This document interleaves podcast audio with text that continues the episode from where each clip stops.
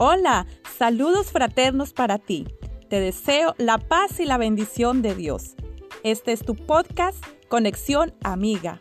Hoy tenemos el episodio número 6 es sobre el tacto. La diplomacia te saca de un problema en que el tacto te hubiera evitado meterte. Brian Bulling. La sabiduría es el camino que lleva a Dios está caracterizado por la justicia, la misericordia, el tacto, la humildad, la disciplina, el respeto a la autoridad, la educabilidad y la honestidad. Dave Early. El tacto consiste en saber hasta dónde se puede llegar demasiado lejos. La bondad es el principio del tacto y el respeto por los otros es la primera condición para saber vivir. Miremos los conceptos variados sobre el tacto. El tacto es el sentido corporal mediante el cual se percibe el contacto o la presión de las cosas sobre la piel y se distinguen ciertas cualidades que tienen como la forma, el tamaño, la rugosidad, la dureza o la temperatura. Es la acción de tocar o palpar. Otro significado, prudencia para proceder en un asunto delicado. Saber actuar y hacer las cosas. Es a través de la piel que podemos percibir texturas, temperaturas y sensaciones de dolor. Su órgano principal es la piel y el mayor órgano del cuerpo humano. Desde el nacimiento se vuelve crucial el roce y el toque entre madre e hijo. Evoca seguridad y tranquilidad a la criatura. Todo aquel que ha sido nacido de Dios tiene la necesidad de estar siempre cerca de Él y sentirlo en todos sus momentos. Aunque en situaciones no lo sienta, tiene la convicción de que nunca será abandonado.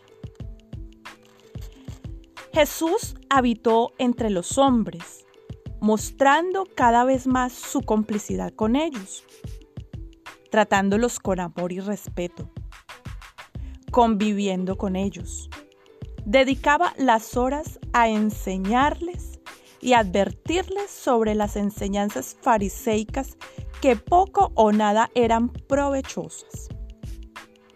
Caminó con ellos, compartió reuniones, fiestas, aceptó invitaciones de todo tipo de gente, pero nunca perdió su lugar.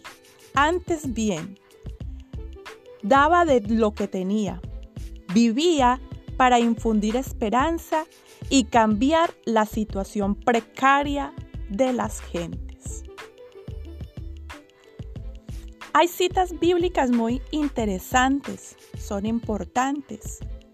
Y en este segmento quiero dejar la cita de Mateo 9:21, que nos habla de aquella mujer que sufrió por un periodo largo de tiempo una hemorragia. Y ella dijo, si al menos logro tocar el borde de su manto, quedaré sana. Una mujer que comprendió cómo había virtud en Jesús, poder en él, y con tan solo rozar el borde de sus vestiduras, ella iba a recibir algo poderoso para su vida. Y era esa respuesta que ella por tanto tiempo había estado buscando.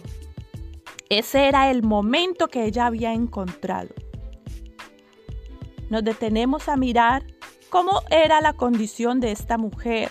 Era una mujer débil, era una mujer que estaba enferma y seguramente era rechazada por todos los que la rodeaban.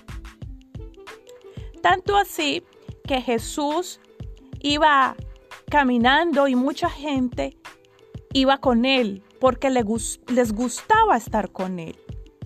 De esta manera, dice la escritura, que lo apretaban. Y fue algo que los discípulos dijeron. Señor, ¿ves que la gente te apretuja? Y nos dices o preguntas quién me ha tocado. Fue un toque diferente que Jesús sintió, él mismo lo dijo. No, me tocaron diferente. Y ese toque fue un toque de fe, de convicción y de decisión. Ahora miremos otra escena, una escena cuando Jesús estaba con sus discípulos en ese momento cuando estaban cenando. Dice la escritura en San Juan el capítulo 13, verso 23.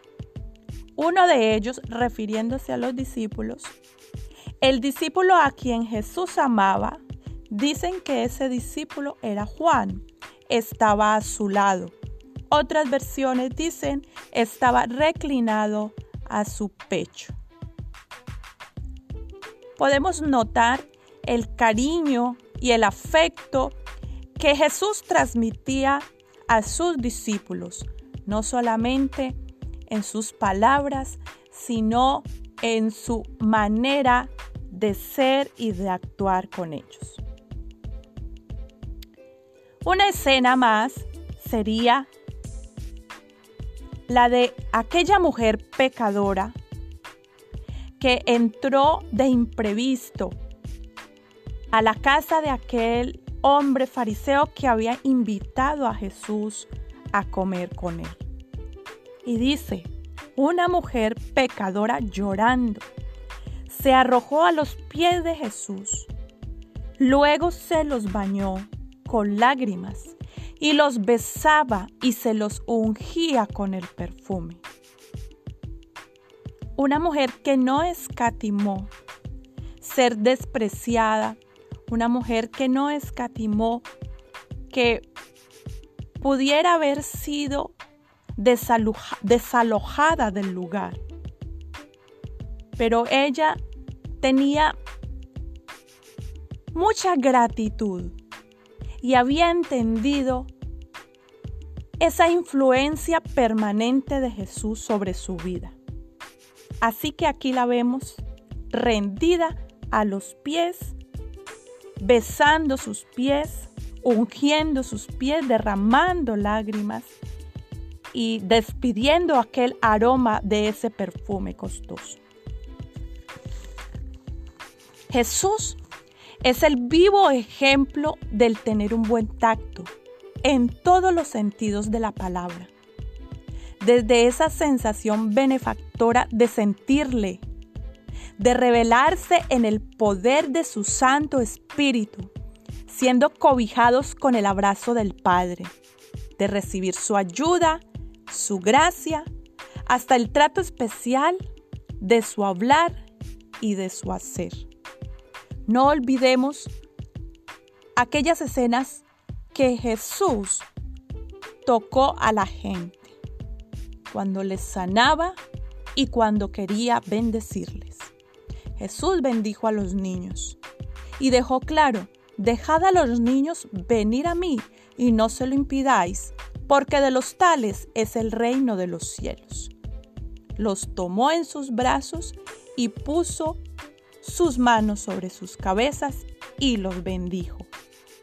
Jesús tocó a aquel hombre leproso y le sanó. Jesús hizo lodo con su saliva y tocó los ojos de aquel hombre ciego y le devolvió la vista. Si esto es característico de Dios en toda su divinidad, estoy cierta que tenemos tanto de Él como queremos y tanto de lo que no imaginamos. Quiero dejarte estos puntos para que los tengas presente durante tu recorrido en esta vida. Primero, actívate. Puedes activarte en el buen tacto, de ser más expresivo a la hora de mostrar afecto con los tuyos, en el círculo familiar, en el círculo de amigos y en esa relación sentimental, en la relación de matrimonio, en esa relación de pareja. Muchas personas dicen, a mí me levantaron o me criaron de una manera muy áspera y por eso no soy de tocar, no soy de abrazar, no soy de besar. Pero déjame decirte que en Dios hemos aprendido el amor y la ternura. Segundo, la renuncia. Si es tu caso que desde pequeño te acostumbraste de algún modo a maltratar física o verbalmente, hoy es el día que decidas arrojar al vertedero los impulsos negativos de tu carne e inicies el buen tacto que trae el Espíritu de Dios. Tu caso también puede ser que seas maltratado física y verbalmente. Pero tú vas a empezar a creer que esto va a cambiar en ti, en tu vida, y tú vas a empezar también a transmitir más y más el amor de Dios. Tercero, el avance. Avanza al plano de rodearte de cualquier tipo de gente, siendo capaz de mantenerte en tu postura cristiana, sin dejar de ser atrayente e influyente para ellos, que prefieran tu vida y renunciar a lo que están acostumbrados a vivir. Cuarto punto. Descubriendo. Descubre el nivel de la compasión y la misericordia que te da el milagro de bendecir y ayudar teniendo una cercanía con aquellos que están urgidos de la ayuda y la comprensión.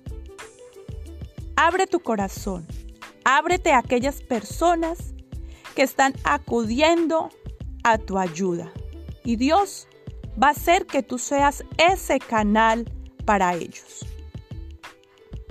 Quinto, posición. Posiciónate al lugar que has sido puesto en Cristo.